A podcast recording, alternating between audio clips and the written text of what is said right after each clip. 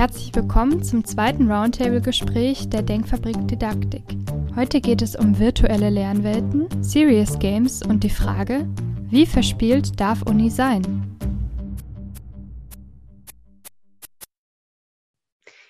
Ja, ich begrüße ähm, euch ganz herzlich zum zweiten Roundtable der Denkfabrik Didaktik. Ähm, die Denkfabrik Didaktik ist ein Projektteam der Digital Changemaker, also der studentischen AG des Hochschulforums Digitalisierung. Und ich würde vorschlagen, dass wir uns jetzt zu Beginn einmal kurz vorstellen. Jenny, möchtest du anfangen? Sehr gerne. Mein Name ist Jenny Brandt. Ich studiere Medizin in Mainz und bin Teil der Digital Changemaker im aktuellen Jahrgang und wird weitergeben an Kevin. Ja, mein Name ist Kevin. Ich studiere aktuell an der Goethe-Universität in Frankfurt Erziehungswissenschaften und Informatik im Doppelstudium und bin auch Teil dieses diesjährigen Changemaker-Jahrgangs. Genau, dann würde ich auch weitergeben. Ja, hallo, mein Name ist Ludwig Lorenz. Ich ähm, studiere Medieninformatik an der Bauhaus-Universität Weimar und bin auch im diesjährigen Digital Changemaker-Jahrgang. Und dann gebe ich weiter an Christine. Genau, ich bin Christine und ich studiere den Masterstudiengang Bildung und Medien E-Education an der Fernuniversität in Hagen und ich bin hier sozusagen die vierte im Bunde.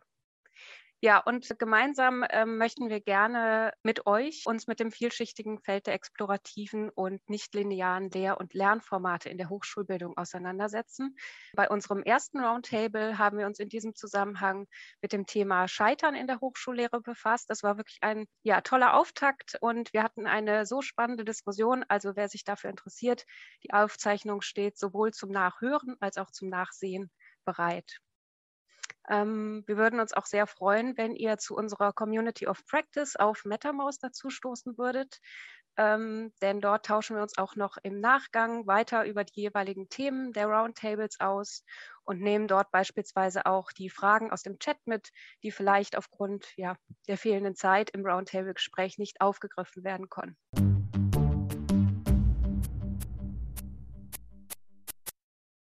Und heute wollen wir uns auch mit einem spannenden Thema auseinandersetzen, und zwar den virtuellen Lernwelten äh, mit dem Fokus auf den, äh, auf dem Einsatz von Serious Games in der Hochschulbildung.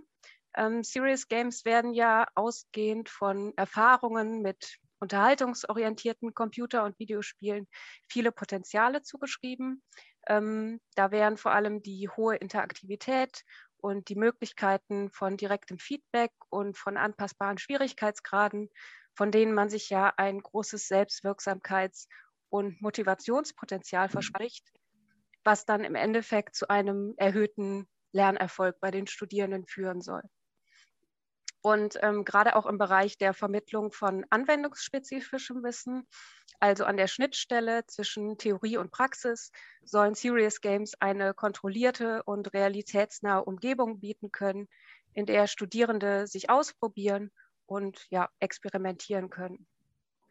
Ja, alles super könnte man denken. Das scheint ja die Lösung für viele Herausforderungen der Hochschullehre zu sein. Ähm, in unserer internen Vorbesprechung aber auch bei der Bewerbung unseres heutigen Roundtables kamen dann aber sehr schnell erstmal ganz grundlegende Fragen auf, die auch länger diskutiert wurden. Wie zum Beispiel, was für Spiele eigentlich unter dem Begriff der Serious Games fallen.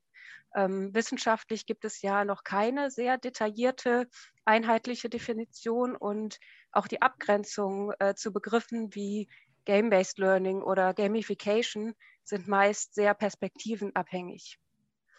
Ähm, und natürlich haben wir uns auch die Frage gestellt, wie eigentlich eine sinnvolle didaktische Gestaltung von Serious Games aussehen muss und auf welche Art und Weise sie in die Hochschullehre eingebunden werden sollten. Ja, und ganz allgemein, ob wir überhaupt für das Spielen im Studium bereit sind. Ja, daher wollen wir uns heute mit Vor-, aber auch eben Nachteilen von Serious Games in der Hochschulbildung beschäftigen und dabei unter anderem ethische Aspekte, ähm, die Veränderungen der Lehre und Auswirkungen auf den Lernprozess, aber auch das Forschungsumfeld rund um Serious Games beleuchten. Ja, aber erstmal wollen wir natürlich unsere Panelists vorstellen und dazu übergebe ich erstmal das Wort an Ludwig.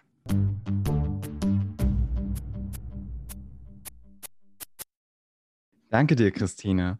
Ähm, wir freuen uns erstmal sehr, dass wir für unseren Roundtable heute Abend so viele kompetente Panelists gefunden haben, die sich bereit erklären, mit uns zusammen das Thema zu diskutieren.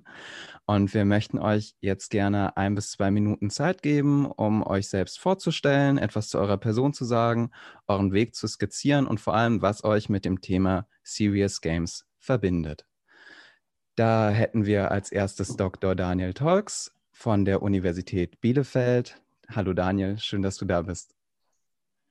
Hallo, ja, auch vielen Dank, dass ich da sein darf. Genau, also wie bin ich zu dem Thema Games gekommen? Ich habe ähm, Gesundheitswissenschaften studiert und habe mich damit schon mit ähm, Unterhaltungsmedien äh, befasst. Also wie kann man eigentlich äh, Telenovelas, also die ganzen Serien, die es so gibt, nutzen, um unterschwellig Gesundheitsbotschaften zu verpacken. Ne? Und, und das war im Endeffekt dann gar kein weiter Schritt mehr zum Thema Serious Games. Tatsächlich, meine Chefin damals hat gesagt, jetzt zwei Wochen im Urlaub, äh, macht noch mal, guckt dir mal Serious Games an. Das ist doch eigentlich auch ganz spannend, das Thema. So bin ich tatsächlich draufgestoßen worden, muss man schon fast sagen. Und habe dann angefangen zu recherchieren. Das war 2007, glaube ich. Und äh, ja, war halt noch nicht so viel da. Ne? Es war relativ schnell, äh, hatte ich halt das Feld dann erschlossen innerhalb von zwei Wochen und äh, fand das aber immer noch spannend und habe dann ähm, obwohl ich Gesundheitswissenschaften studiert habe, habe ich dann die falschen Leute kennengelernt, bin in Medizin abgerutscht und äh, habe dann in der medizinischen Ausbildung rumgeschlagen, hatte, aber ich habe es immer Scientific Hobby genannt. Ich fand immer Games immer noch total spannend, Serious Games und Gamification. Und habe dann, ähm, da gab es eine Stelle in Lüneburg, da ging es dann um das Thema Games. Da dachte ich, okay, da muss ich jetzt hin. Ich kann nicht mehr sagen, ich will und will, aber darf nicht. Und dann habe ich tatsächlich äh, mich dazu entschieden, nach Lüneburg zu gehen wo ich auch immer noch bin mit einer halben Stelle und mich da mit dem Thema Gamification, Serious Games, äh, also eingehender zu beschäftigen. So bin ich da, da hingekommen und bin jetzt tatsächlich ähm, von Serious Games, was ich ursprünglich am spannendsten finde, so Richtung Gamification auch, mich, habe ich mich mehr da orientiert und wir haben tatsächlich auch ein, eine gamifizierte Webanwendung entwickelt in Lüneburg, um das ganz genau zu sagen, und äh, namens Onja, wo es darum geht, das, den Wellbeing-Status zu verbessern mit Gamification-Anteilen ähm, das ist ja das, womit ich mich gerade beschäftige. Jetzt bin ich jetzt eher so auf dem Gamification-Trip und ein bisschen weniger Serious Games, obwohl beide, das werden wir sicherlich nachher noch diskutieren, mal beide ihre Vor- und Nachteile. Ähm, aber vielleicht erstmal so viel zu dem, warum ich mich mit dem Thema beschäftige. Danke dir, Daniel. Ähm, kommen wir nun zu Dr. Nina Schöffeler. Nina, schön, dass du unserer Einladung gefolgt bist. Ja, guten Abend und vielen Dank für die Einladung, dass ich heute hier mit dabei sein darf. Ähm, ich bin von Hause aus Kommunikationswissenschaftlerin, ähm, arbeite aber an einem äh, Bereich, der eben Maschinenbau an der RWTH Aachen ähm, angesiedelt ist, in einem ganz interdisziplinären Haus und bin so ein bisschen, wie der Daniel gerade selber auch schon sagte, drauf gestoßen worden auf das Thema äh, Serious Games und Gamification. Ich fand es schon immer spannend, auch im Studium, äh, als es so um Technikakzeptanz, Mediennutzung ging, zu schauen, welche Mo Methoden, auch didaktischen Möglichkeiten gibt es, an der Stelle da ähm, Leuten möglichst niederschwellig ähm, ja quasi die Motivation zu bieten, sich mit bestimmten Themen auseinanderzusetzen. Das habe ich dann fortführen können äh, an dem Lehrstuhl, an dem ich war und auch weiterhin bin. Ähm, und habe da ähm, relativ früh äh, eine Maßnahme in einem Projekt übernommen, ähm, wo es darum ging, ein Gamification und Mixed Reality Seminar für Lehrende zu entwickeln. Das heißt, da habe ich mich dann auch in das Thema reingefunden, fand es super spannend, bin selber so ein Spielekind, wenn man das so sagen kann. Ähm, Freue mich selber, wenn ich was äh, austüfteln kann, Logikrätsel machen kann und ähnliches und das meistens dann noch mit einer anderen Tätigkeit verknüpft ist und fand es sehr spannend, das dann auf den Arbeitsalltag und didaktische oder als didaktische Methode zu übertragen und zu nutzen. Ähm, gleichzeitig ging es in dem Projekt, äh, ELLI nannte sich das, Verbundprojekt mit äh, der TU Dortmund und der Ruhr-Universität Bochum noch, ähm, ging es dann in meiner Maßnahme unter anderem auch darum zu schauen, wie kann das an Lehrende vermittelt werden als mögliche didaktische Methode. Fand das ein sehr, sehr spannendes Thema. Ähm, genau, und bin so auch ein bisschen bei dem Thema in anderen Projekten und anderen Möglichkeiten dann auch hängen geblieben. Danke dir, Nina. Kommen wir nun zu unserem nächsten Panelist, Dr. Tobias Raupach vom Universitätsklinikum Bonn. Tobias, wunderbar, dass du heute bei uns bist. Ja, schönen Abend an alle. Ich melde mich hier aus Bonn, bin noch gar nicht so lange hier. Ich leite hier seit letztem Oktober ein neu gegründetes Institut für Medizindidaktik mit selber Internist, also Arzt, Internist und Kardiologe und habe ähm, viele Jahre lang in Göttingen, wo ich vorher war, ein Lehrmodul geleitet, in dem es um natürlich kardiologische und pneumologische Erkrankungen ging. Und da habe ich dann irgendwann das Gefühl gehabt, nachdem ich so Master of Medical Education studiert hatte, dass wir Lernziele haben, die wir doch nicht so gut und standardisiert vermitteln können, wie wir es gerne würden. Und das bezog sich auf die Notfallsituation. Wir haben natürlich in der Medizin Möglichkeiten, Situationen nachzustellen mit Simulationspatientinnen und Patienten. Aber das hat natürlich alles seine Grenzen, insbesondere wenn es um Notfälle geht. Da kann man tatsächlich nicht alles nachstellen. Und natürlich wollen wir auf keinen Fall, dass unsere Studierenden ihre allerersten Erfahrungen im Umgang mit Schwersterkrankten machen, wenn sie vor diesen Menschen stehen und dann auch Fehler machen können. Deswegen haben wir uns überlegt, etwa 2011 dass es schön wäre, dafür eine Spielanwendung zu haben. Und da haben wir schon das erste Problem, denn äh, man kann sich lange darüber streiten, ob eine virtuelle Notaufnahme, die wir dann nämlich entwickelt haben, ob die eigentlich wirklich ein Spiel ist oder ob es sich einfach nur um eine digitale Simulation handelt. Da habe ich auf manchen Kongressen schon interessante Diskussionen drüber geführt. Da kann man immer noch geteilter Meinung sein. Aber mich interessiert jetzt an dem Thema vor allem, welche Anteile in solchen Serious Games wirklich didaktisch aktiv sind, also wirklich äh, lernpsychologisch aktiv sind. Denn wir wissen ja, dass es ganz viele Features gibt aus dem Bereich der Gamification, die man da einbauen kann. Aber es ist nicht für jedes Feature klar, ob das eigentlich wirklich zum Lernerfolg beiträgt. Und in die Richtung geht jetzt die Arbeit an unserem Institut und da entwickeln wir auch weiterhin neue Anwendungen und beforschen die dann auch. So viel zu mir an dieser Stelle für den Input, Tobias. Und ich sehe schon, Jenny nickt ganz doll. Das wird sie bestimmt auch gleich gern weiter aufgreifen. Ähm, Dr. Heinrich Söpke kommt, wie ich, von der Bauhaus-Universität Weimar. Und Heinrich, ich freue mich sehr, dich heute in dieser Runde wiederzusehen. Ja, vielen Dank, Ludwig. Einen wunderschönen guten Abend in die Runde. Herzlichen Dank auch für die Einladung. Ähm, ich arbeite als Wissenschaftler, wissenschaftlicher Mitarbeiter an der Bauhaus-Universität Weimar. Da habe ich auch den Ludwig kennengelernt und zwar im Bereich angewendet, angewendeter Bildungstechnologie, neben Serious Games auch Mixed Reality. Also da gibt es schon einige Schnittpunkte, wie gerade der Tobias gesagt hat. Von zu Hause aus, von zu Hause aus, von Hause aus bin ich Wirtschaftsingenieur und Informatiker. Mein Weg zu Serious Games und Gamification begann in 2009, als hier an der Universität eine Stelle ausgeschrieben war in der spannende Lernszenarien entworfen werden sollten. Das war dann letztendlich ein Serious Game zur Vermittlung bauphysikalischer Zusammenhänge. Ah, ja, nach dem ersten Projekt durfte ich das Thema ähm, in der Lehre des Bauingenieurwesens in verschiedenen weiteren Projekten vertiefen. Und ja, wenn ich die Erfahrungen, die ich gemacht habe, aus der Sicht der Lehre des Bauingenieurwesens, also ich glaube, das ist jetzt ein Unterschied beispielsweise zur Medizin, ähm, wenn ich das jetzt in drei Hypothesen konzentrieren müsste, dann wären das die folgenden Hypothesen. Also erstens, Motivation vergeht. Das heißt, sie sinkt automatisch mit der Zeit. Daraus folgt, dass immer wieder neue Motivationsanreize gesetzt werden müssen. Zweitens, die didaktische Einbettung spielt eine wesentliche Rolle für den Erfolg von Serious Games. Also die Spiele den Studierenden so über den Zaun vor die Füße zu werfen, das funktioniert in den wenigsten Fällen. Beim Entwurf der didaktischen Einbettung sind soziale Kontexte und Autonomie wichtige Einflussfaktoren. Also ich, wir haben die Erfahrung gemacht, dass man immer, wenn man die Leute mit den Spielen zusammen, also in Gruppen zusammenbringt, dass dann die Motivation besonders hoch ist. Und Autonomie heißt, dass man vielleicht auch wählen lassen sollte. Das heißt, äh, dass es einige Leute gibt, die vielleicht nicht so gerne spielen und die dann vielleicht andere Lernaktivitäten machen möchten. Und drittens, ähm, Gamification kann Menschen in eine Aktivität hineinziehen. Damit die Menschen aber dauerhaftes Engagement zeigen, muss die Aktivität dann selbst wieder für die Menschen sinnhaft sein. Ja, das erstmal von mir. Da freue ich mich dann auf den weiteren Abend.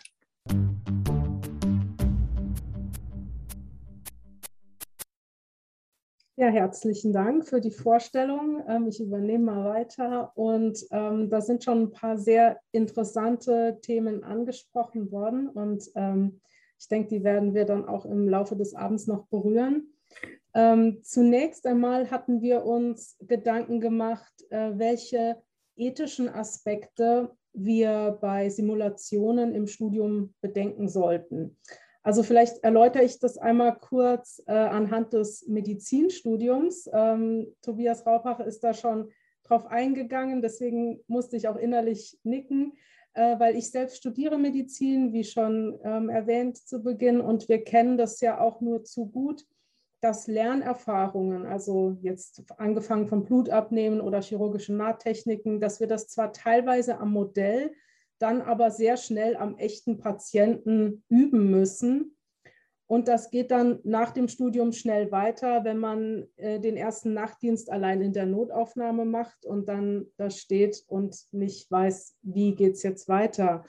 Äh, wenn wir bei diesem Beispiel mit der Notaufnahme bleiben und es die Möglichkeit gibt, dass wir diese Situationen anhand von Simulationen oder Serious Games üben können, ist es dann ethisch überhaupt, ähm, also ist es nicht eigentlich zwingend geboten, dass wir das auch tun?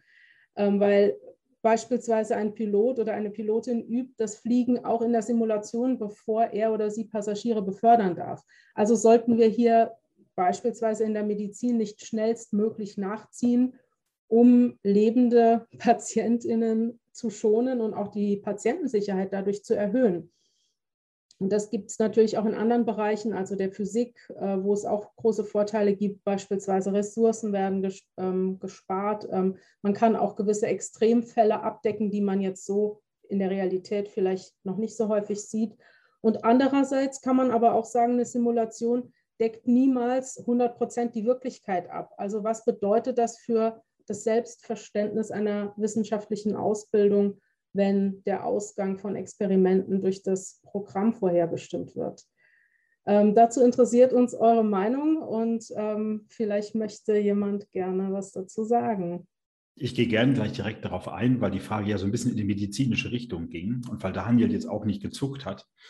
Ähm, ich finde, das sind ganz, ganz wichtige Überlegungen. Ähm, man darf aber jetzt nicht, denke ich, den Eindruck erwecken, dass junge Ärztinnen und Ärzte tatsächlich ohne jegliche Unterstützung im ersten Dienst auf die Notaufnahme gestellt werden. Also das wäre sicherlich auch äh, die falsche Botschaft äh, für alle, die das jetzt gucken, die nicht aus dem Bereich sind, um das kurz ein bisschen zu erklären. Wer also tatsächlich äh, als Berufsanfängerin oder Berufsanfänger äh, mit Patientinnen und Patienten zu tun hat, der ist in der Regel dabei nicht völlig allein, sondern ist ähm, in der Regel in einer guten Supervision durch erfahrenere Kolleginnen und Kollegen. Also das mal vorab, damit kein falscher Eindruck entsteht. Ähm, und so habe ich meine äh, ärztliche ähm, Tätigkeit auch erlernt. Ich wurde von sehr, sehr guten Kolleginnen und Kollegen angeleitet. Und, das kann ich gleich dazu sagen, ich möchte das auch nicht missen. Also ich würde keinesfalls, obwohl ich selber auf diesem digitalen Ticket fahre, würde keinesfalls sagen, es ist äh, die Lösung all unserer Probleme, wenn wir die Ausbildung komplett digitalisieren und die Studierenden das alles nur noch spielen lassen. Ich finde aber das Argument gut und gerade den Vergleich mit den Flugsimulatoren, den wir in unseren Lehrveranstaltungen tatsächlich so mit den Studierenden auch erarbeiten. Denn es gibt ja keinen Grund, das nicht zu machen, wenn es möglich ist, wenn es Ressourcen spart und wenn dadurch möglicherweise die Patientensicherheit erhöht wird. Dieser letzte Punkt jedoch, der sollte meines Erachtens noch besser untersucht werden. Denn in der Literatur finden wir ähm, obwohl sich seit 2007 viel getan hat, sage ich mit einem Blick auf Daniel hier gerade, gibt es leider dennoch vor allem Artikel, die beschreiben, was für Spiele so entwickelt wurden und wie die aussehen. Manchmal noch, ob den Studierenden das gefallen hat. Aber oft geht es nicht darüber hinaus. Das hat auch gute Gründe, denn es ist sehr schwer, von dem Einsatz eines Spieles und dem Effekt auf die Lernenden im, sagen wir mal, dritten Fach- oder siebten Fachsemester, dann einen Bezug herzustellen zu dem Ergebnis der Patientinnen und Patientenbehandlung viele Jahre später.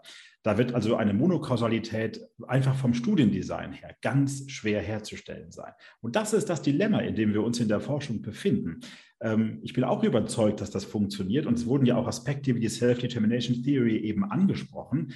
Aber wirklich bewiesen ist nicht, dass mit solchen Spielen besser gelernt wird als mit dem normalen traditionellen Unterricht. Aber ich sehe die Chance, dass man gerade Inhalte, die eben nicht allen zugänglich sind, wie seltenere Erkrankungen, die aber erkannt werden müssen, dass man die mit solchen Methoden natürlich besser lehren kann, das glaube ich schon. Vielleicht nur noch mal ergänzen. Also ich bin da äh, komplett auf Tobias Schiene. Also ich sehe das genauso und ähm, also mit der, mit der Wirkforschung ist eh wahnsinnig schwierig. Also wenn wir jetzt nochmal Gamification und Serious Games mal getrennt anschauen, bei Gamification geht es mehr darum, dass man so einzelne Spielelemente rauszieht und die in einen Nicht-Spielkontext einsetzt. Das ist nochmal wichtig. Bei Serious Games sind ja wirklich richtige Computerspiele, die eingesetzt werden oder vielleicht auch angepasst werden. Um, die haben ja noch den Vorteil, dass ein Storytelling dabei ist, dass es dass man Immersionseffekt vielleicht sogar haben kann, ne? also richtig eintauchen kann in die Spielwelt, was natürlich dann auch noch einen großen Effekt hat aufs Lernen. Ähm, und bei den, bei den Serious Games tatsächlich ist es wahnsinnig schwierig, das nachzubilden. Ne? Also es gibt ja auch zum Beispiel äh, unterschiedliche Spielertypen. Es sind halt keine Angst, keine Lerntypen, aber es gibt Spielertypen. Es gibt so explorative Spieler, die zum Beispiel gar nicht darauf reagieren, auf Punkte zum Beispiel. Die kriegen dann Punkte, sagen, interessiert mich nicht. Ich will gucken, kann ich das Spiel aushebeln? Ne? Kann die Regeln, die es gibt, kann ich irgendwie andere Sachen machen? Also es gibt das Creative Gaming tatsächlich so als, richtige, als richtigen Bereich.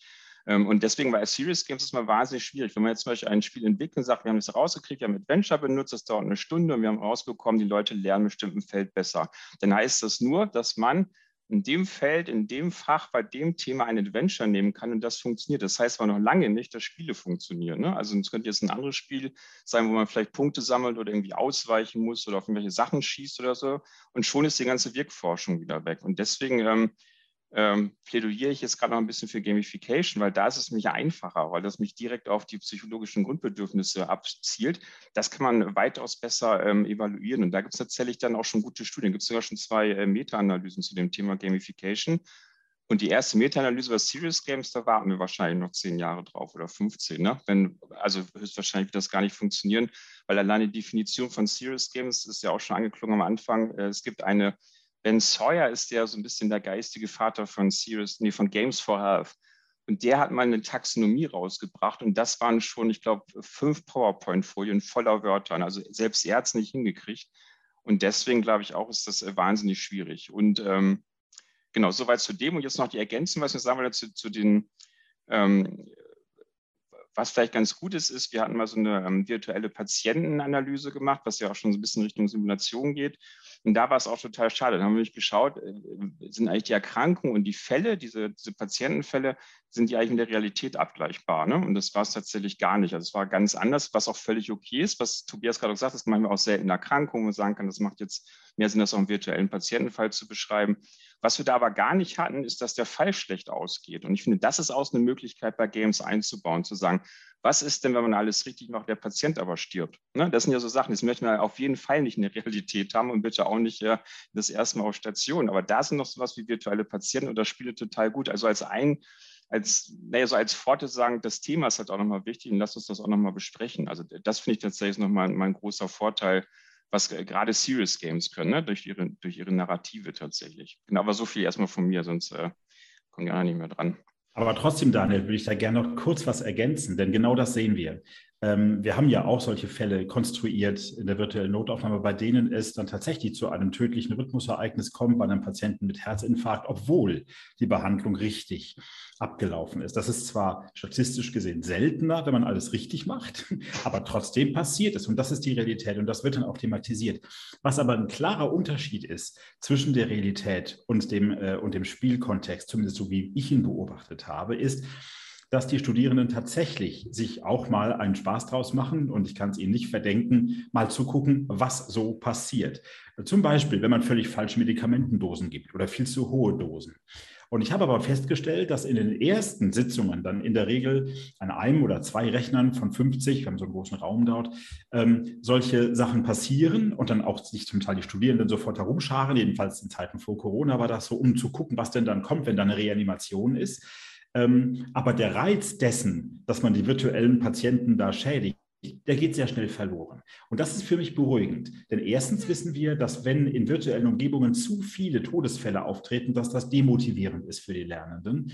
Und zweitens wäre es auch schade, wenn durch den Spielkontext so eine lapidare Grundhaltung entstehen würde, im Sinne von, ach, da mache ich einfach irgendwas und wenn sich das am Ende auch noch auf die Realität übertragen würde. Aber davon sehen wir zum Glück nichts. Ja, ich kann mich meinen Vorrednern ähm, voll und ganz anschließen in den Punkten. Ich hätte noch eine Ergänzung. Ich finde es bei Serious Games ganz häufig auch schwierig, ähm, den schmalen Grad zwischen Abstraktion des Serious Games, des Szenarios und dieser ganzen äh, Gestaltung und ähm, Realitätsbezug herzustellen. Weil natürlich geht es darum, in den Serious Game Wissen zu vermitteln, vielleicht auch Handlungskompetenzen zu vermitteln, die man dann auf beispielsweise die Situation in der Notaufnahme später in der Realität übertragen kann.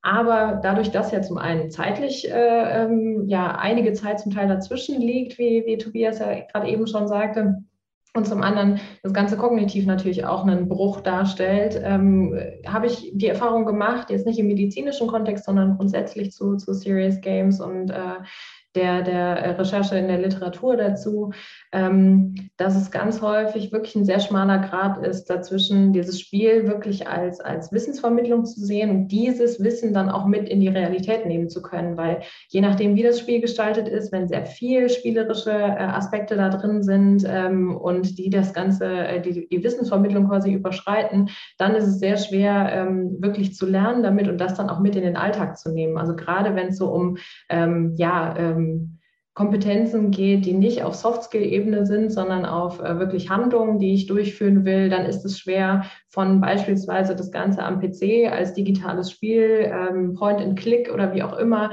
dann wirklich in eine Handlung zu äh, überführen. Also ne, wie, wie ziehe ich eine Spritze auf, beispielsweise jetzt an dem, an dem Medizinkontext. Das Ganze über einen äh, PC zu machen, ist natürlich nochmal eine ganz andere Hausnummer, als das dann ähm, in der Realität wirklich zu machen. Also da ist es was, wo ich immer wieder den Bruch sehe, wo ich auch eher der, der Fürsprecher für Gamification-Elemente wäre an der Stelle. Also würde ich mich Daniel auf jeden Fall anschließen. Für viele Kontexte eignet sich Gamification an der Stelle einfach die Gamifizierung, Spielelemente in äh, Nicht-Spielkontexte zu übernehmen, als ein direktes äh, Spiel als solches zu entwickeln. Um, ähm, ja. Also bei der, bei der Anmoderation da, ähm, weiß ich nicht, ob ich das richtig verstanden habe, Serious Games als komplette, kompletter Ersatz für diese, äh, für die Notfallsituationen.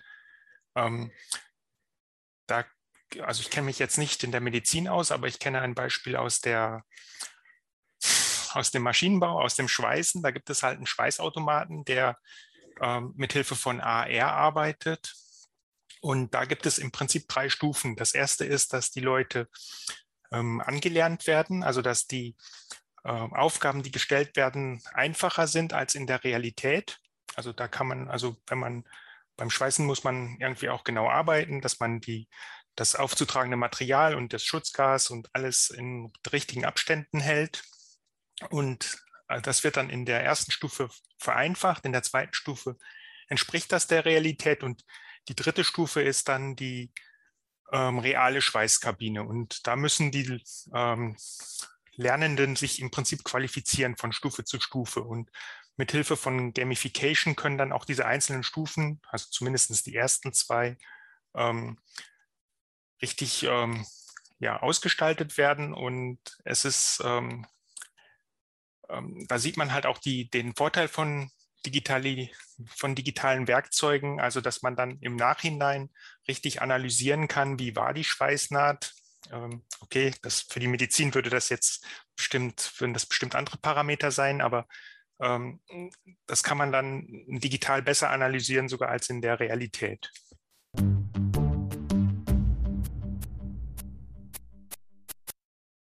Gut, ähm, ja, ich würde mal so einen Umschwung jetzt zum nächsten Thema machen. Und zwar, wir haben eigentlich schon sehr viel darüber gesprochen, nämlich dem eigentlichen Lernprozess beziehungsweise der eigentlichen Didaktik, die ja hinter, die sich ja hinter Serious Games und Gamification befindet. Das heißt, ähm, wir blicken ja gerade auf, ein Universität, auf eine Universitätslandschaft, in der ja Lernen sehr viel noch mit Büchern funktioniert, sehr viel mit Hausarbeiten funktioniert, mit Vorlesungen funktioniert.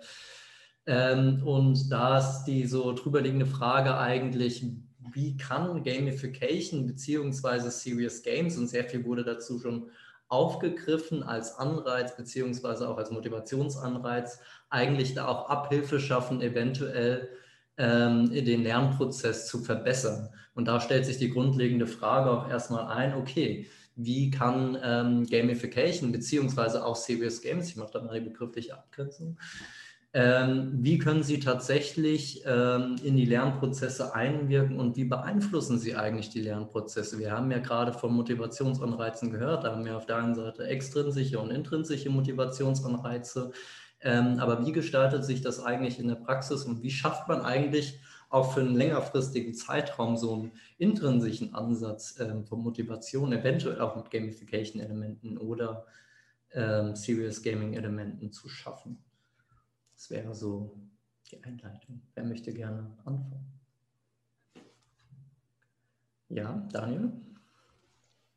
Ich äh, dränge mich mal vor, ja. Also von wegen, ähm, ich, ich, ich, ich mache es mal Gamification, weil es, du einfacher ist. Ich suche mal den einfachen Part aus, deswegen habe ich mich auch zuerst gemeldet. Ähm, genau, also vielleicht mal zum, zu, zu, der Idee, wie kann man Lernen verbessern, fördern? Die Frage ist tatsächlich aktuell in der Covid-19-Pandemie eher, wie kann man es überhaupt noch ermöglichen? Ne? Also durch drei Semester Lockdown und nur noch digitaler Lehre ist die Motivation ja bei den Studierenden auf den Nullpunkt, sage ich jetzt mal, und äh, bei uns ja auch, bei uns Dozierenden. Ne? Also es ist ja nicht so, dass es äh, nur einseitig wäre. Und ich glaube, da ist es tatsächlich noch fast wichtiger, jetzt noch mehr darauf einzusetzen. Also mit Kahoot hattet ihr ja, glaube ich, auch bei Twitter geschrieben. Also was ist denn jetzt überhaupt mit Kahoot? Ist das eigentlich schon des Rätsels Lösung? Ähm, weil vielleicht um die Frage einzugehen, was macht das mit dem Lernen? Es gibt sogar die Theorie des Gamified Learnings von Landers, der halt ähm, im Endeffekt auch gesagt hat, man lernt jetzt nicht dadurch äh, primär unbedingt besser, aber die Lernprozesse können halt äh, gezielt unterstützt werden. Darum geht es eigentlich. Und mehr können wir jetzt äh, tatsächlich mit Gamification auch gar nicht machen. Aber von, von der Didaktik her, ich versuche es mal ganz kurz zu halten. Ja, also es gibt verschiedene Spielelemente ne, oder Spieldesign-Elemente heißt es dann, ähm, wie zum Beispiel Punkte. Man gibt, gibt, einfach Punkte, wenn man was gemacht hat. Das klingt jetzt simpel, ist tatsächlich didaktisch gesehen aber total spannend, weil es ist erstens ein direktes und kontinuierliches Feedback. Man kriegt ja Punkte und zwar sofort. Und alle Lerntheoretiker äh, horchen jetzt ja auf, ne? direktes Feedback. Das ist ja das, was beim Lernen wahnsinnig äh, wichtig ist. Das sind, ist natürlich kein elaboriertes Feedback, aber es ist zumindest ein Feedback. Das heißt direkt, weil es sofort kommt, kontinuierlich, aber auch, weil man sowas wie ein Punktekonto ja hat und sieht, okay, ich entwickle mich so langsam weiter. Also da, da ist ja schon was hinter. Denn es ist ein Belohnungssystem, was natürlich immer gut funktioniert und äh, man kann halt, wie gesagt, auch ein bisschen sehen, wie entwickle ich mich. Denn man sagt, Mensch, ich habe jetzt pro Tag 15 Punkte und am fünften Tag nur noch fünf Punkte. Also ich, ich lasse nach. Ne? Also da, da kommt vielleicht so ein bisschen extrinsisch, intrinsische äh, Motivations- ähm, äh, der sich dann intern entwickelt. Dann diese Badges, also diese virtuellen Auszeichnungen, ist eigentlich der absolute Knüller. Das funktioniert am allerbesten. Ähm, das ist ja sowas wie ein Statussymbol, ne? also eine Auszeichnung, die man bekommt. Das heißt, ich habe ein Kompetenzerleben, ich habe was erreicht, ich bin jetzt toll, ich kann mich jetzt selber auch ein bisschen loben, ich habe ich hab mich eine, eine Herausforderung gestellt und ähm, das ist auch so was wie ein elitärer Haufen, zu sagen, ich habe ein Badge und dann gehört zu den Leuten, die auch so ein Badge haben. Ne? Also dann fühlt man sich gleich wie ein bisschen. Das ist ja wieder so ein Orden, den man trägt, wenn man Militär und sagt, hier, guck mal. Und das ist eigentlich der wichtigste Punkt. Man kriegt eine Auszeichnung, kann sich selber freuen, aber man kann es auch noch zeigen. Und ähm, das ist das Gute bei Gamification, diese Selbstbestimmungstheorie. Da, da habe ich das habe ich schon ein paar Mal jetzt erwähnt. Aber die, ne, wie Motivation funktioniert, wir haben eigentlich drei bestimmte Elemente. Kompetenz erleben, das heißt, ne, was ich gerade gesagt habe, ich bin toll und kann mich jetzt gut fühlen, ich stelle mich neuen Herausforderungen. Dann haben wir Autonomie. Ich möchte auch äh, als Person selber ähm, äh, auch wahrgenommen werden. Und das Dritte ist aber, Orden sind toll. Und wenn ich was erreicht habe, kann ich mich loben. Aber noch besser ist, wenn noch jemand anders mir auf die Schulter klopft und sagt, hey, richtig gut gemacht gerade. Und das ist nämlich soziale Zugehörigkeit. Das ist der dritte Aspekt von der Selbstbestimmungstheorie.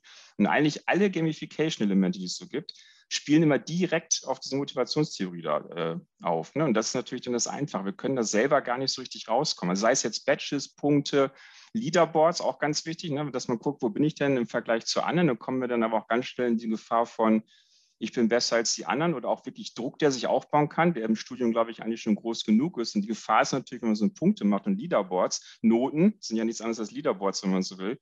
Das kann natürlich auch wahnsinnigen Druck machen. Und die Pädagogen sagen auch bitte vorsichtig sein, das kann ein gemischtes Motivationspotenzial, wie es so schön heißt, haben. Also es kann in beide Richtungen ausschlagen. Da gibt es aber, um der Spiele, äh, bei den Spielen zu bleiben, natürlich auch ein Gegenmittel. Das wäre nämlich äh, Teams zu bilden. Also bloß nicht die Leute alleine lassen, sondern geht in Teams, dann könnt ihr auch gemeinsam scheitern. Wenn man dann was nicht hinkriegt, heißt es ja gut, dann müssen nächste Runde besser zusammenarbeiten.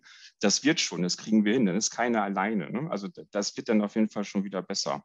Ähm, genau, erstmal vielleicht mal so weit. Also grundsätzlich Selbstbestimmungstheorie über Gamification und das hat halt alles dann auch didaktische ähm, ja, Auswirkungen. Ne? Dann kann man dann auch ganz gezielt einsetzen, wo hapert es gerade. Ist es wirklich um die Motivation? Das ist natürlich erstmal die erste Frage. Ist das Hauptproblem beim Lernprozess die Motivation? Ne? Und das ist natürlich im Studium sogar sind die meisten ja zumindest noch im ersten Semester eher intrinsisch motiviert. Das ist vielleicht gar nicht so schlimm, aber umso, ja, umso länger das Studium geht, vielleicht auch unabhängig von der Medizin, aber lässt es ja eventuell auch so ein bisschen nach. Genau, also vielleicht erstmal so, so weit. Jetzt haben wir das wesentliche Problem auf dem Tisch. Denn es gibt ja auch Studien, äh, Daniel, die kennst du, das weiß ich, aber ich schließe einfach mal an der Stelle jetzt an. Es gibt ja Studien, die zeigen, dass solche Incentives, die du jetzt genannt hast, und da gibt es ja auch noch weitere, dass die natürlich wirken eine Zeit lang. Und dass es aber, wenn man die dann wegnimmt, passieren kann, dass das gewünschte Verhalten überhaupt nicht mehr auftritt. Das hat man ja sogar im Kindergarten schon zeigen können, wo man irgendwann äh, Kindern dafür, dass sie etwas Schönes gemalt haben, irgendeine kleine Belohnung gegeben hat. Und als man die dann nicht mehr gegeben hat, haben die Kinder aufgehört, von sich aus zu malen. Also wurde eine intrinsische Motivation sogar zunichte gemacht. Das ist jetzt die Kehrseite der Medaille. Und das ist ja auch schon eines der Themen, die heute sicherlich auch noch zur Sprache kommen werden. Welchen Einfluss hat das eigentlich auf die Lernenden, auf ihr Selbstverständnis, auf ihren äh, Anspruch auch auf die Art, wie sie mit ihrem Studium umgehen, wenn man mit solchen Incentives arbeitet. Da muss ich aber auch sehr selbstkritisch aus Sicht der Medizinerinnen und Mediziner sagen, dass wir natürlich durch unsere ständigen Multiple-Choice-Klausuren und ähm, die doch sehr starke Fokussierung auch im Staatsexamen auf äh, schriftliche Fragen, in denen die richtige Antwort aus fünf Möglichkeiten wiedererkannt werden muss, unsere Studierenden leider auch sehr in dieser Art und Weise konditionieren. Da sind also die Spiele gar nicht unbedingt schuld dran und noch nicht unbedingt das Schlimmste. Aber es ist dennoch wichtig, und deswegen finde ich das wichtig, dass du es gesagt hast, Daniel, es ist wichtig, diesen Punkt im Auge zu haben, damit man da nicht übers Ziel hinaus rennt. Da würde ich mich direkt einmal anschließen, weil ähm, es ist eben schon mal gefallen. Es ist natürlich ein großer Gewöhnungseffekt da. Das heißt, wenn ich immer etwas gamifiziere, wenn ich immer Spielelemente reingebe, dann gewöhne ich mich daran, vor allem wenn es immer das Gleiche ist, wenn es immer die gleiche Incentive ist, wenn es immer die gleiche Art ist, ähm, ja, einen Lehrinhalt zu vermitteln, beispielsweise als Wettbewerb oder ähnliches, indem ich Teams aufteile oder indem ich immer eine Zeit setze, die Ressourcen begrenze oder ähnliches. Da gibt es ja ganz viele äh, spielerische Elemente noch, äh, über die die Daniel eben äh, schon genannt hat, hinaus.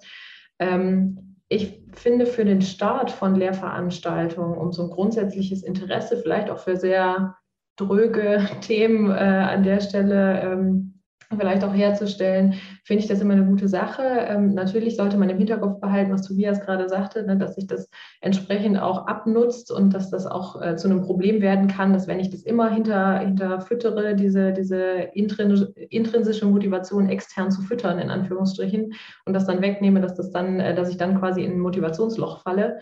Äh, auf der anderen Seite finde ich es eine schöne Sache, dass es so eine äh, Vielfalt an verschiedenen Incentives und verschiedenen Spielelementen gibt, um auch möglichst viele Spielertypen und gleichzeitig auch verschiedene Lerntypen abzuholen. Also da entsprechend die abzuholen, die vielleicht eher auf äh, Kollaboration äh, ansprechen, äh, die ähm, zwar im Team arbeiten, aber nicht gegen ein anderes Team, sondern mit anderen Menschen, die das motiviert. Auf der anderen Seite vielleicht Leute, die wirklich eher ähm, herausfordern oder sich herausfordern lassen an der Stelle.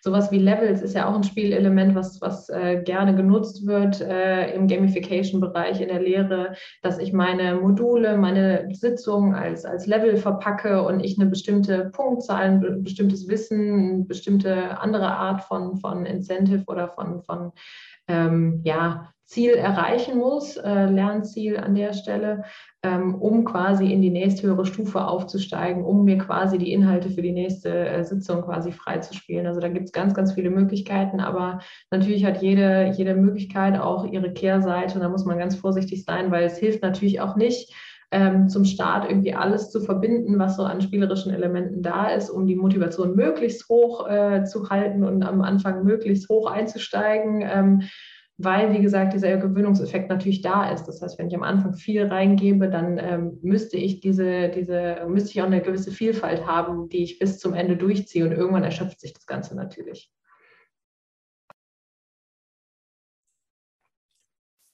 Ähm, zur Frage, werden unterschiedliche Kompetenzen trainiert? Da fällt mir ein, dass ein Spiel ja auch immer eine ähm, Simulationsumgebung ist.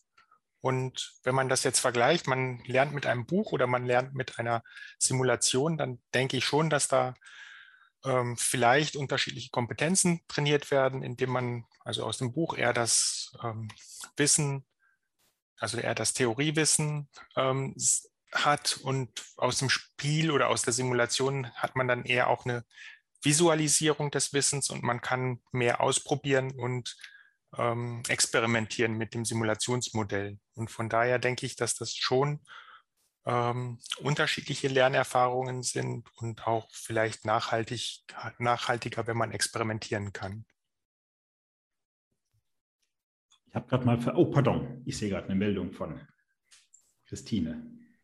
Ja, nee, gar kein Problem. Ich wollte auch gar nicht ähm, so reingrätschen. Ähm, ich hatte einfach nur jetzt gerade eine, ähm, eine Interessensfrage eigentlich. Äh, vielleicht könnt ihr da aus eurer Erfahrung auch ähm, ein bisschen berichten, weil ich frage mich immer, ob das, ähm, ob man immer davon ausgeht, dass Studierende immer ganz positiv äh, davon ähm, gestimmt sind und immer begeistert sind von äh, Spielelementen oder auch von Serious Games. Oder ob es eventuell auch einfach Studierende gibt, die sagen, nee, ich möchte mir hier gar nichts äh, erspielen.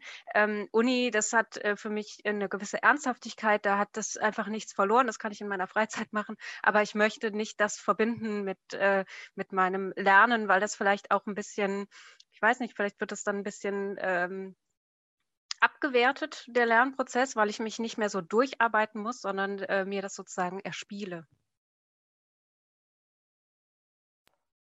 Dann steige ich direkt vielleicht einmal dazu ein. Ähm, genau, ähm, natürlich funktioniert nicht jede Methode für jeden. Das ist ja überall so. Das ist bei allen didaktischen Methoden der Fall. Ähm, natürlich gibt es auch die Leute, die da negativ darauf ansprechen und sagen, ja, ich bin super frustriert von Anfang an, weil ich vielleicht nicht äh, unter den Top 10 oder Top irgendwas bin, äh, was meine Punktzahl angeht. Natürlich gibt es das. Natürlich ähm, gibt es auch ähm, kritische Stimmen, was die Ernsthaftigkeit von solchen Methoden in der, ähm, in der Lehre angeht, sowohl auf Studierendenseite als auch auf Lernendenseite. Ganz klar ähm, bin ich zum Beispiel immer wieder damit konfrontiert.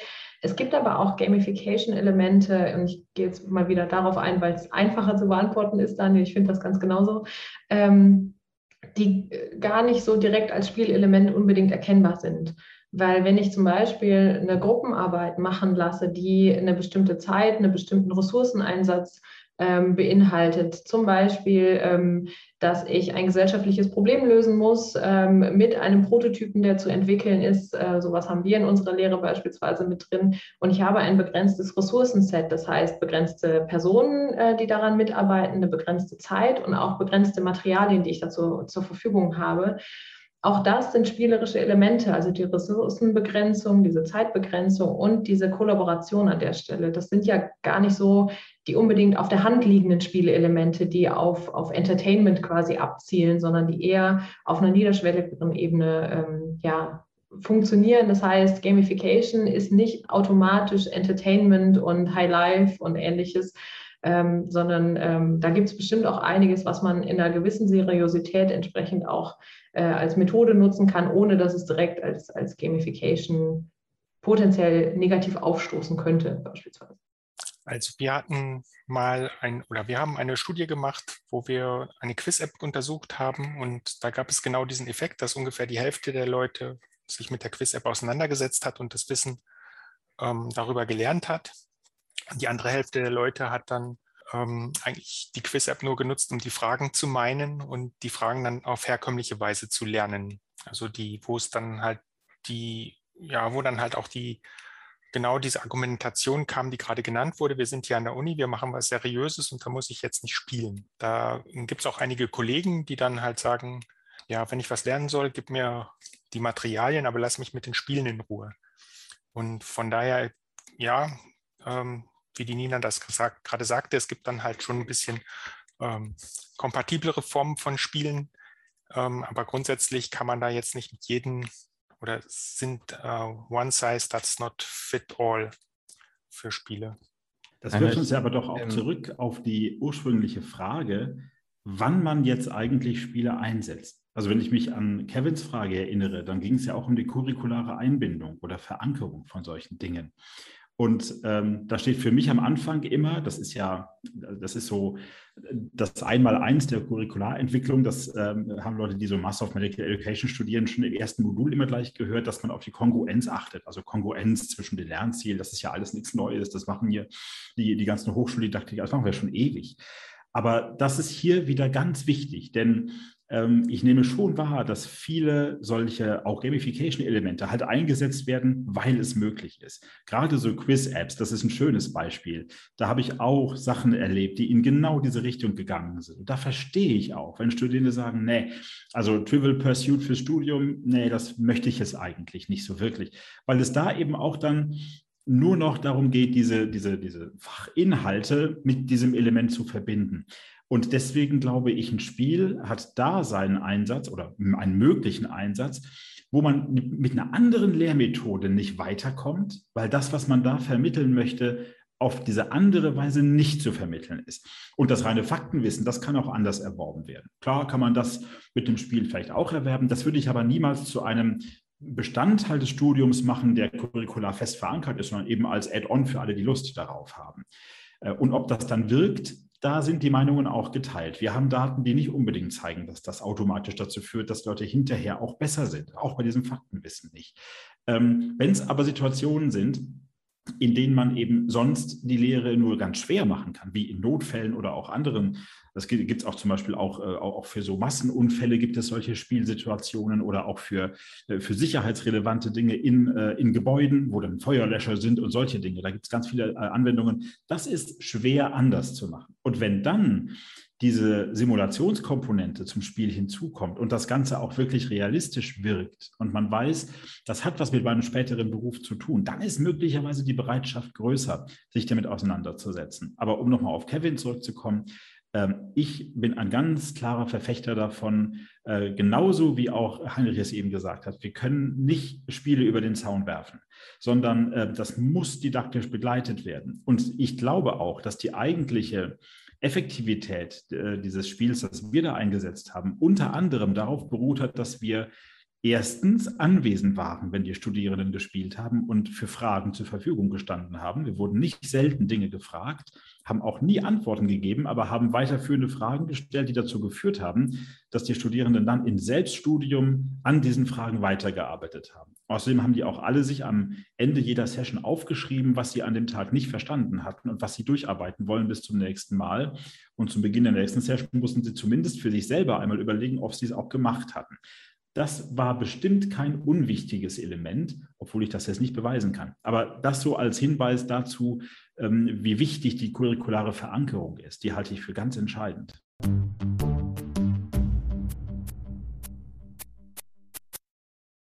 Spiele dann einzusetzen, wenn klassische Lehrmethoden scheitern, Kompetenzen zu entwickeln, ist vielleicht auch eine gute Überleitung für eine Frage aus dem Chat. Hanna fragt an der BUW, Bauhaus Universität Weimar, gab es in diesem Semester das Modul Virtuing, in dem ein MMO zur Strategieentwicklung eingesetzt wurde. Gibt es hier jemanden, der die mehr darüber weiß?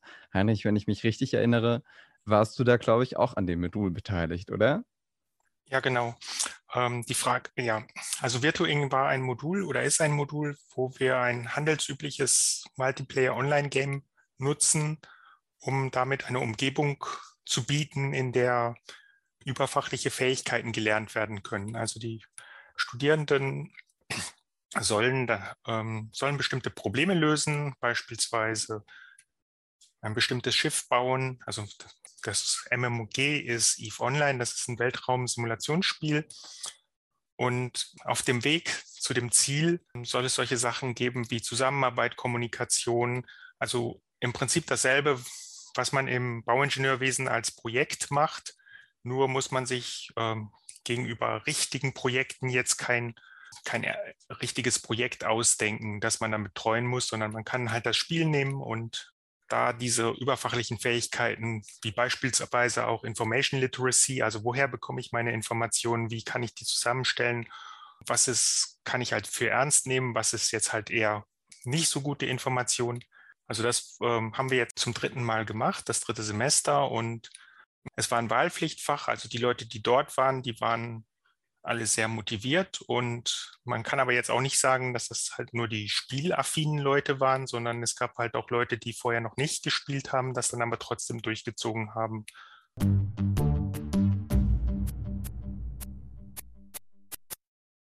Gerade zu diesem Spiel und jetzt auch nochmal zu dem, was Tobias gesagt hätte, hätte ich eine spannende Anschlussfrage eigentlich. Und zwar hatte Tobias ja gerade die didaktische Einbettung ähm, mit den Hochschulcurricula irgendwie sich vorgenommen. Und ich frage mich jetzt, wie sieht denn eigentlich eine Lernbegleitung dann von den Serious Games aus? Also wie kann man eigentlich Serious Games, gerade wenn wir irgendwie an pädagogische Lernprozesse denken, eigentlich auch als, ähm, sage ich mal, Dozent oder Professor begleiten, ähm, wenn die Seminarteilnehmenden tatsächlich dann an dem Spiel auch spielen oder sich Inhalte erarbeiten. Wie sieht also die Lernbegleitung aus?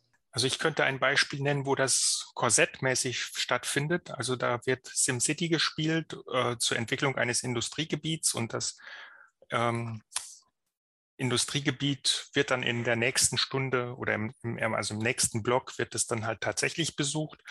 Und in diesem Lernszenario gibt es drei Runden, wo dann jeweils zum, zum ersten wird das sich mit dem Spiel vertraut gemacht, zum zweiten wird die bestehende Bauleitplanung ausgenutzt und zum dritten wird dann halt freigespielt. Und das wird dann halt von dem Dozenten immer moderiert. Und es gibt dann halt diese dreimal 30 Minuten, in denen frei gespielt werden kann. Das Ganze wird dann ist in einem offenen Szenario, also alle sind in einem Raum und werfen ihre Spielstände an die Wand. Das ist halt die Korsettform. Das, was der Tobias gerade erzählt hat, wo man halt den Leuten keine Fragen beantwortet, sondern sie zum Selbstdenken anregt, wäre dann vielleicht eine weitere Form mit weniger Korsett. Wir haben Verschiedenes probiert. Also ähm, wir haben auch mal äh, beispielsweise Studierende äh, in den jeweiligen Spielsessions gebeten, die Fragen zu beantworten, also die Fragen ihrer Kommilitoninnen und Kommilitonen. Das waren jeweils dann etwas fortgeschrittene Studierende. Das war etwas, oder eigentlich ist ja Peer-Teaching, ich sage mal Topping 1996, ist ja eigentlich ein etabliertes Konzept, das hat gar nicht funktioniert, ähm, hinsichtlich der Zufriedenheit zumindest. Das haben wir aber öfter schon gesehen. Das mag ein medizinspezifisches Phänomen sein, dass die Studierenden sich immer eine Professorin oder einen Professor wünschen. Ich überspitze das jetzt mal so ein bisschen, aber der Wunsch war sehr groß, dass da nicht ein Kommilitone steht, der das eigentlich auch sehr gut weiß, sondern dass da jemand kommt, der irgendeinen Titel hat.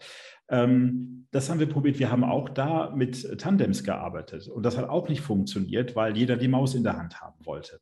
Also auch da muss man immer gucken, was passt zur jeweiligen Intervention. Aber um die Frage nochmal aufzugreifen, ähm, gerade in diesen Notfallsituationen ergeben sich eigentlich immer sehr ähnliche Fragen. Insbesondere dann, wenn jemand, also wenn eine lernende Person sich aufgrund von zwei, drei Informationen, die zu einem virtuellen Patienten vorliegen, schon ein klares Bild von der wahrscheinlichsten Verdachtsdiagnose gemacht hat. Und genau solche Fallen sind es ja, um die es uns dann in der Lehre geht, damit man nicht immer noch weiter, immer nur in diese Richtung guckt und vielleicht das eigentliche Problem dabei übersieht, ist es dann auch so, dass in solchen Spielen, so wie wir sie anwenden, dieser eine Blick in die eine Richtung irgendwann auch nicht mehr weiterführt. Und das ist dann oft der Trigger dafür, dass Studierende sich melden. Und da braucht man, glaube ich, das direkte Feedback. Da kann man dann nicht sagen, ja, das besprechen wir dann nächste Woche, sondern die melden sich in dem Moment und sagen, ich komme hier nicht weiter ich habe hier das Problem, dass ich dies und dies und dies weiß, aber das passt nicht zusammen und die Diagnose ist offensichtlich falsch. Was ist denn die richtige Diagnose? Und da glaube ich eben, es wäre dann nicht zielführend zu sagen, die richtige Diagnose lautet ABC, sondern zu sagen, okay, wie ist denn der bisherige Weg eigentlich verlaufen von dem, was als erste Information gegeben wurde, zu dieser Verdachtsdiagnose? Und dann wird mir irgendwas geantwortet und dann sage ich, okay, und jetzt wäre die Frage, welche anderen Dinge kommen denn jetzt auch noch in Frage, die eben eine ähnliche Problematik, eine ähnliche Symptomatik hervorrufen könnten. Aber dann gehe ich in der Regel weg. Ich sehe dann natürlich schon auch, ob äh, ein Studierender oder eine Studierende da Ideen zu hat. Und wenn ich merke, dass das funktioniert nicht, dann gebe ich andere Tipps. Aber ähm, deswegen glaube ich schon, dass äh, es nicht unbedingt, jedenfalls in diesem Fall, nicht unbedingt sinnvoll ist, einfach zu sagen, hier ist ein Spiel, das könnt ihr jetzt mal machen, sondern es ist hilfreich, zumindest so eine Art von Begleitung anzubieten. Ob das in einem Raum sein muss oder ob wir vielleicht doch die Vorteile von äh, digital basierter Lehre nutzen, nämlich Unabhängigkeit von zumindest Ort, von Zeit dann nicht das kann man überlegen. Man kann nämlich auch sagen, dass wenn Leute jetzt beispielsweise mobil irgendwo ein Spiel nutzen, dass man dann doch feste Zeiten anbietet, zu denen man sich in einen Chat oder ähnliches einloggen kann, um dann auch solche Fragen zu stellen. Also so könnte man das gestalten. Aber auch da hängt es immer davon ab, was ist das Lernziel und was ist die beste Methode, um es zu erreichen. Das finde ich einen sehr spannenden Punkt und äh, dem, das würde ich auch genauso unterschreiben. Super interessant. Was ich da aus meiner Erfahrung gesehen habe, ist, dass ähm, man quasi auch einen Unterschied machen kann zwischen Serious Games und Gamification wieder an der Stelle. Ich bin äh, vollkommen bei Tobias, was so Serious Games angeht, wo es wirklich darum geht, mit einem Spiel Wissen zu vermitteln. Ähm, da würde ich auch vollkommen dafür plädieren, ähm, das Ganze zu begleiten mit Rückfragen, mit Verständnisfragen, mit der Möglichkeit, äh, jemanden zu kontaktieren, dem eine entsprechende Expertise ausgewiesen wird an der Stelle von den Studierenden oder von wem auch immer an der Stelle. Ähm, bei Gamification-Elementen, wenn es darum geht, den Lernprozess angenehmer zu gestalten und nicht explizit Wissen zu vermitteln über ein Spiel, was genau dafür ähm, generiert wurde oder ähm, designt wurde, da könnte man es vielleicht auch auslagern. Das ist so zumindest meine Erfahrung, dass man dann sagt, okay, man macht Reflexionsphasen nachgelagert in der nächsten Sitzung beispielsweise, weil man die Möglichkeit hat, den Transfer von äh, dem Theoriewissen, was beispielsweise in der Vorlesung vermittelt wurde, über Rechenaufgaben oder welche Aufgaben auch in, immer ähm, im Selbststudium dann zu Hause, sich damit auseinanderzusetzen. Ähm, da würde ich es auf jeden Fall auch äh, sagen, dass man es nachlagert. Aber auch da kommt es wieder darauf an, da äh, bin ich vollkommen bei Tobias. Es kommt darauf an, welches Lernziel man verfolgt, äh, welche Methode genau angewendet wird und wie auch die, die Studierendengruppe aussieht. Ne? Es kommt ja auch total auf die, auf die Zielgruppe an.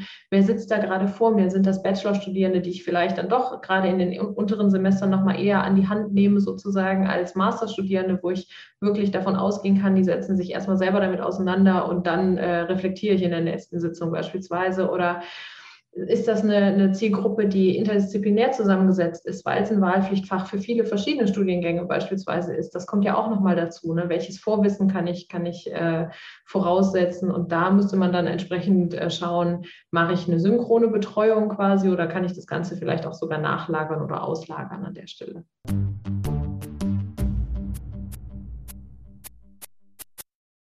Ja, ähm, wir haben uns darüber hinaus ja auch noch mit dem Thema des Forschungsumfelds beschäftigt, wenn wir dazu vielleicht auch einmal übergehen.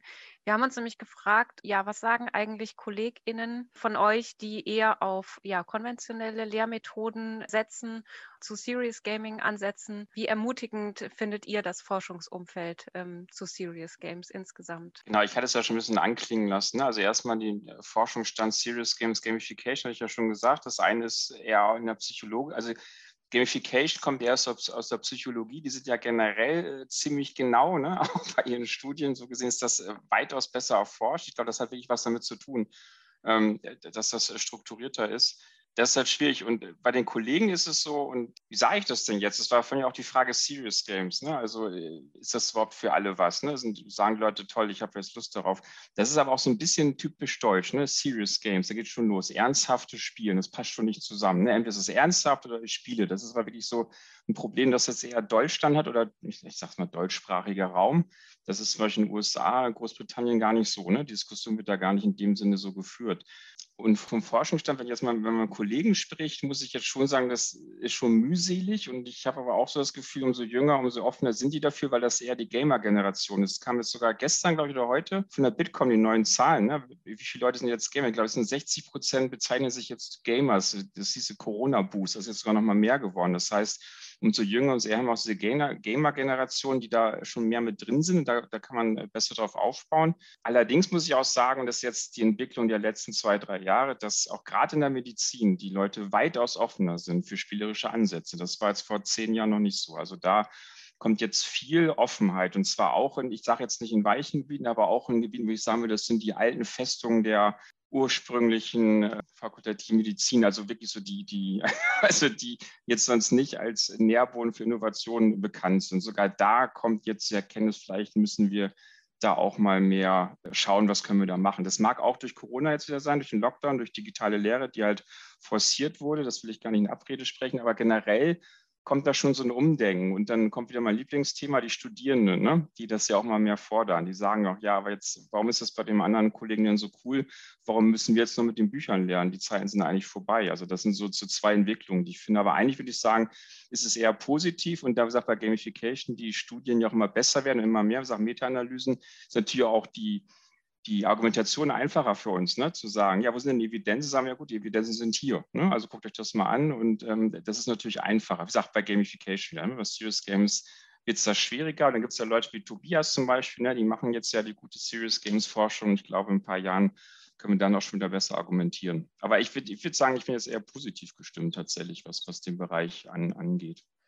Geht mir ähnlich. Also ich bin auch eher positiv gestimmt, aber die Reaktionen, die ich so erlebt habe in den letzten Jahren, sind sehr durchwachsen. So bei meinen KollegInnen an der, an der Hochschule beispielsweise, gerade ähm, als es um dieses äh, Seminar ging, was ich eingangs erwähnt habe, ähm, Gamification und Mixed Reality, da kamen dann Leute rein, die einfach mal hören wollten, ähm, was es damit auf sich hat. Und ähm, was ich in dem Seminar ganz häufig hatte, ist äh, erstmal mit Klischees aufzuräumen quasi, weil immer ähm, zum einen wurde synonym verwendet, Gamification und Serious Games. Es wurde ja auch eingangs in der, in der ähm, Einleitung schon gesagt, dass das äh, auch, was die Definition angeht, natürlich nicht immer ganz trennscharf ist. Und je nachdem, welche Definition man da liest, kann es sein, dass, das, dass man da sehr viele Deckungen hat an der Stelle. Ähm, ich habe dann ähm, mit dem Verständnis gearbeitet, was auch der Daniel eben ausgeführt hat, dass Gamification äh, etwas ist, dass man spielerische Elemente auf Nicht-Spielkontexte überträgt und Serious Games wirklich dazu da sind, Wissen zu vermitteln und genau dafür auch entwickelt werden. Ein weiteres Klischee war, ähm, weswegen ganz häufig die Leute sehr ablehnend erstmal waren am Anfang, ist, äh, dass äh, es immer hieß, ja, ich höre mir das jetzt mal an, was sie mir erzählen, aber eigentlich kann ich das eh nicht umsetzen in meiner Lehre, weil ich habe weder eine Software noch einen Spielerentwickler, um das zu machen. Aber gerade wenn es um Gamification als solches geht, ähm, bin ich zumindest der Meinung, dafür muss man nicht zwingend Spieleentwickler sein. Ähm, bei einem Serious Game sieht das wieder ein bisschen anders aus. Da ist es ganz gut, wenn man vielleicht jemanden mit entsprechender Expertise im Hintergrund hat. Aber bei Gamification geht das manchmal auch äh, oder sehr häufig auch mit ganz einfachen Mitteln. Gerade wenn ich so auf, auf Spielelemente gehe wie Wettbewerb, meine äh, Studierenden in zwei Gruppen zu teilen und zu sagen, A gegen B, ähm, Dafür brauche ich keine extra Ressourcen, finanziellen Mittel oder ähnliches. Das geht sehr einfach oder die Zeit zu begrenzen oder ähnliches.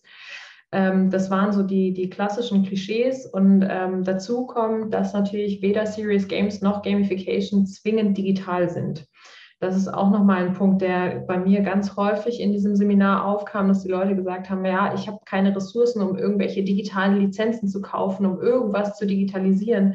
Aber es muss nicht zwingend digital sein. Wir haben zum Beispiel einen Escape Room entwickelt, den wir ja auf der einen Seite digital anbieten, über ähm, Google-Anwendungen beispielsweise, die kostenfrei zur Verfügung stehen. Auf der anderen Seite haben wir uns aber zum Teil auch hingesetzt und haben Sachen ausgedruckt, ausgeschnitten, einen Raum vorbereitet, einen physischen Raum. Das heißt, es muss nicht zwingend äh, digital sein. Das waren so die klassischen Klischees. Ganz häufig war es so, dass am Anfang des Seminars die Haltung gegenüber Gamification und Serious Games sehr negativ war und am Ende so ein bisschen der Aha-Effekt kam, ach, das geht auch mit ganz einfachen Mitteln, das könnte ja selbst ich für meine Lehre. Oder an der Stelle, wo die Studierenden beispielsweise immer demotiviert sind oder der äh, Kontext oder der Lehrinhalt sehr abstrakt ist und schwer zu verstehen ist, an der Stelle könnte ich es ja mal methodisch anders probieren und vielleicht ein spielerisches Element mal, mal umsetzen an der Stelle ganz lustig, dass ich ähm, etwas andere Erfahrungen habe, jetzt gerade was die anderen Lehrenden angeht, aber auch die Studierenden. Ähm, das mag aber auch wiederum am Fachkontext liegen. Aber da habe ich bisher fast nie erlebt, dass Leute dem kritisch gegenübergestanden haben. Vielleicht sind ja Medizinerinnen und Mediziner auch Leute, die vielleicht durch die vielen Geräte, die wir haben, äh, mit den vielen Knöpfen einfach auch offener dafür sind zu spielen, wobei ich nicht hoffe, dass das im, äh, im klinischen Kontext dann wirklich passiert. Aber ähm, die Offenheit ist riesig. Und das führt auch dazu, glaube ich zumindest, dass viele solcher Anwendungen tatsächlich einfach mal gemacht werden. Und immer wenn das passiert, dann werde ich so ein bisschen zum Spielverderber. Das Wortspiel ist jetzt tatsächlich intendiert und sage immer, nee, nur weil das geht, muss man das jetzt nicht machen, sondern wieder zurück auf Start.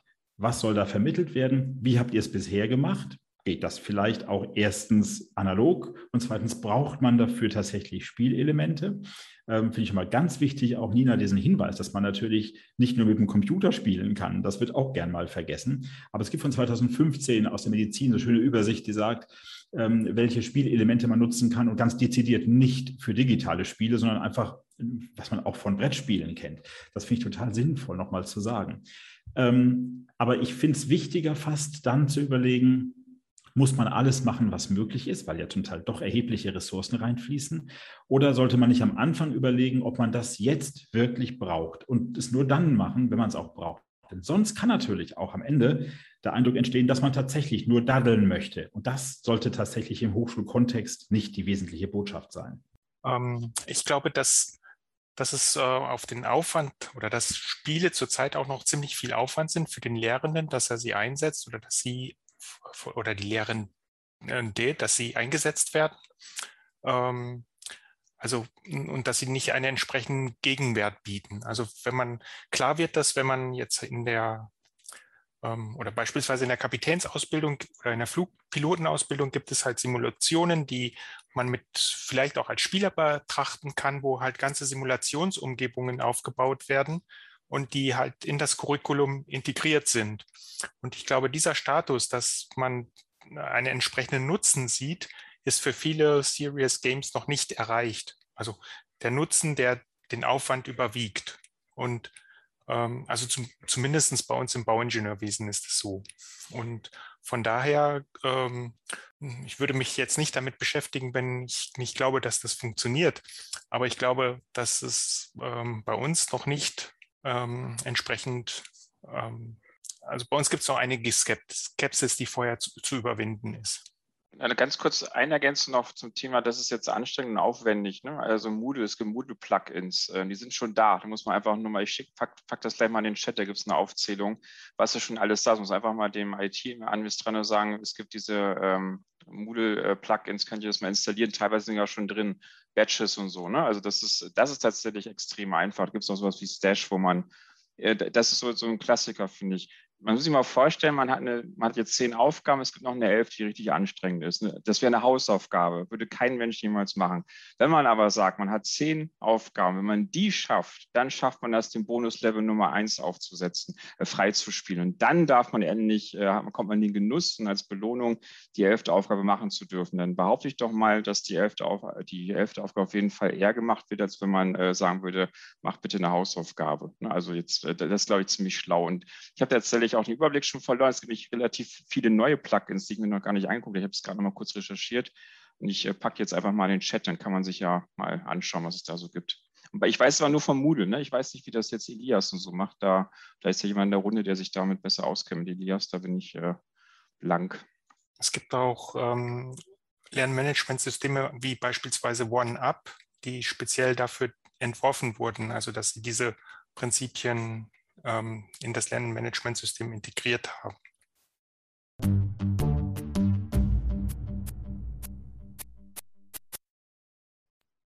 Vielleicht eine kurze Frage in dem Zusammenhang, ähm, weil es ist jetzt auch schon, also ich glaube, so, wir haben uns jetzt unterhalten, was ist überhaupt der Unterschied zwischen Gamification und Serious Games und sowas.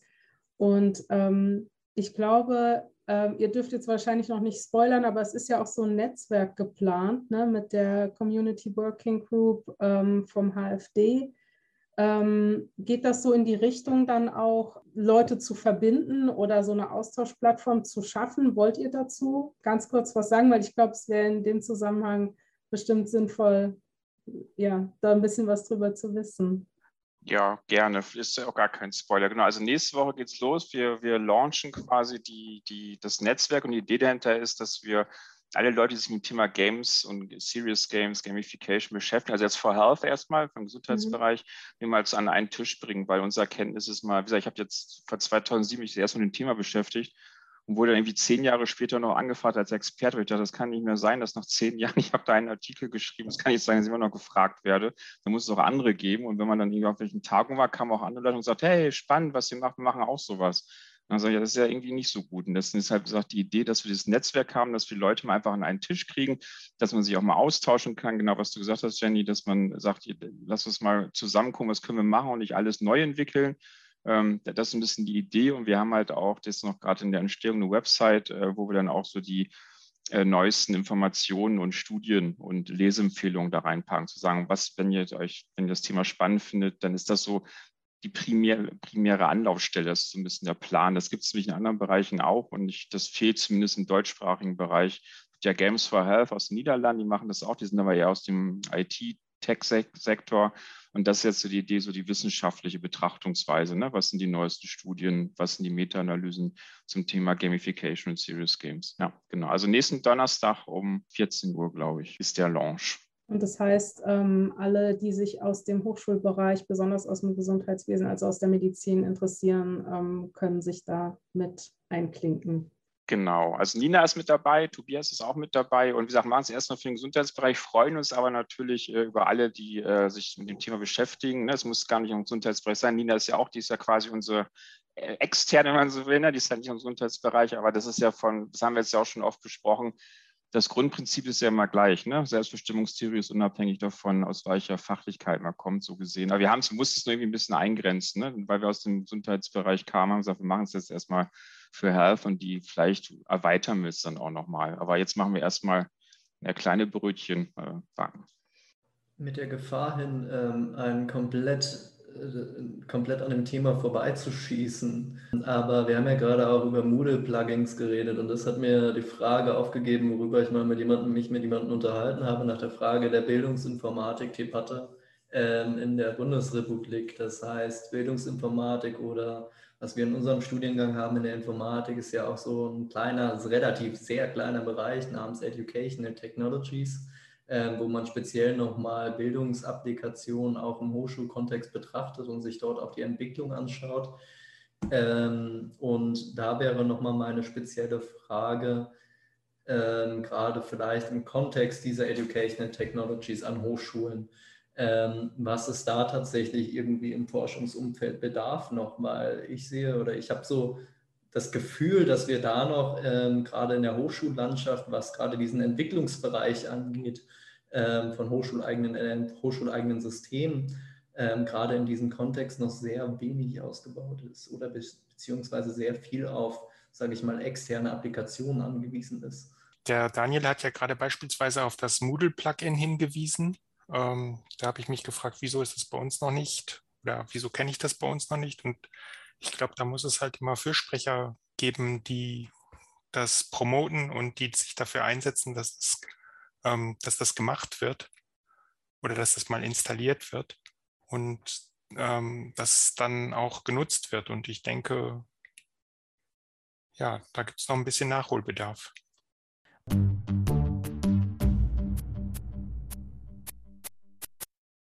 Okay, dann würde ich vielleicht auch gleich zur Abschlussrunde überleiten und mich erstmal auch im Namen der ganzen Digital Changemaker und des Publikums für die spannende Diskussion bei euch bedanken. Ähm, als abschließende Frage, auch wenn, wenn jetzt vielleicht ein paar Lehrende in der Runde inspiriert wurden, welchen Tipp würdet ihr den Lehrenden mitgeben, wenn sie ein Serious Game in ihrer Lehrveranstaltung integrieren möchten? Ich würde einfach mal starten. Ähm, mein Tipp wäre, lasst euch nicht abschrecken von diesen Begriffen. Serious Games, Gamification, das sind unfassbar weite Begriffe. Aber wenn man sich da einmal reinfindet, ähm, merkt man, dass man auch mit kleinen Mitteln, mit wenig Ressourcen und auch relativ überschaubarem äh, Aufwand ähm, wirklich was bewegen kann und auch die eigenen Methoden nochmal überarbeiten kann ähm, gebt euch dran und ähm, ja, man kann auch solche, solche ähm, ja, Veranstaltungen wie hier vom Hochschulforum Digitalisierung natürlich besuchen. Man kann sich an die Leute äh, wenden, die selber schon mal was ausprobiert haben. Das kam, glaube ich, eben im Chat auch schon mal, dass, nicht, dass man nicht das Rad äh, immer wieder neu erfinden muss ähm, sondern äh, gerne auch das mal weiter verwenden, ähm, was andere schon gemacht haben. Ich glaube, der Tobias Ortelt hat es eben in den, in den Chat geschrieben, äh, als OER zur Verfügung stellen, wenn man selber als äh, Lehrender, Lehrende ähm, äh, schon mal etwas entwickelt hat. Also wir in unserem Projekt in Ellie beispielsweise haben das Ganze auch geteilt, was wir da entwickelt haben, ähm, auch was das Gamification und Mixed Reality Seminar beispielsweise angeht. Das teilen wir, damit andere das nutzen können, damit wir es nicht nur für, für unsere Lehrveranstaltung, für den später vielleicht duftleeren Raum entwickelt haben, sondern das anderes nutzen können und weiterentwickeln können. Also da entsprechend an solchen Möglichkeiten anzusetzen, zu teilen und voneinander zu lernen und auch da entsprechend weiterzuarbeiten. Ich würde immer die Frage stellen, warum jetzt dieses Spiel an dieser Stelle? Und wenn darauf eine gute Antwort gegeben werden kann, dann geht es weiter. Um, ähm, zum Ergänzen, also ich glaube, ja, wenn, wenn, da, wenn es darauf eine gute Antwort gibt, dann sollte man das auch machen, weil äh, meiner Erfahrung nach die Lernenden dafür sehr dankbar sind und das sehr honorieren, dass man etwas abseits von Vorlesung und Praktika in die Lehrveranstaltung integriert hat. Also da haben wir nur positive Erfahrungen Genau, ich würde vielleicht zwei Tipps geben. Das eine ist vom Wissenschaftler Daniel Tolks, der sagen würde, genau das, was anderen auch gesagt haben, Lehrveranstaltungen anschauen, schauen, wo ist das Problem. Gibt es überhaupt ein Problem? Ne? Das kann ja auch sein, vielleicht läuft das auch, aber wenn nicht, wo, wo, muss man anhaken, einhaken, was kann man genau nehmen und dann aber auch informieren, finde ich jetzt auch noch gut, was Nina gesagt hat, ähm, jetzt auch mal schauen, wo, gibt es die Informationen. Ne? Vielleicht wirklich mal ein paar Studien lesen, weil das ist ja mal digital Lehre mal ein bisschen das Problem. Ne? Da wird plötzlich nicht mehr auf Evidenzen geachtet. Also da muss man schon drauf gucken.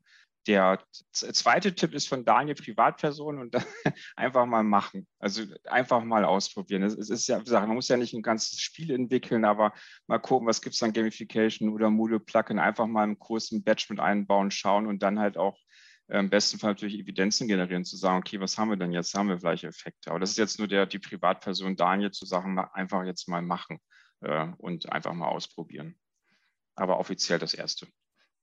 Dann vielen Dank für das wertvolle Feedback.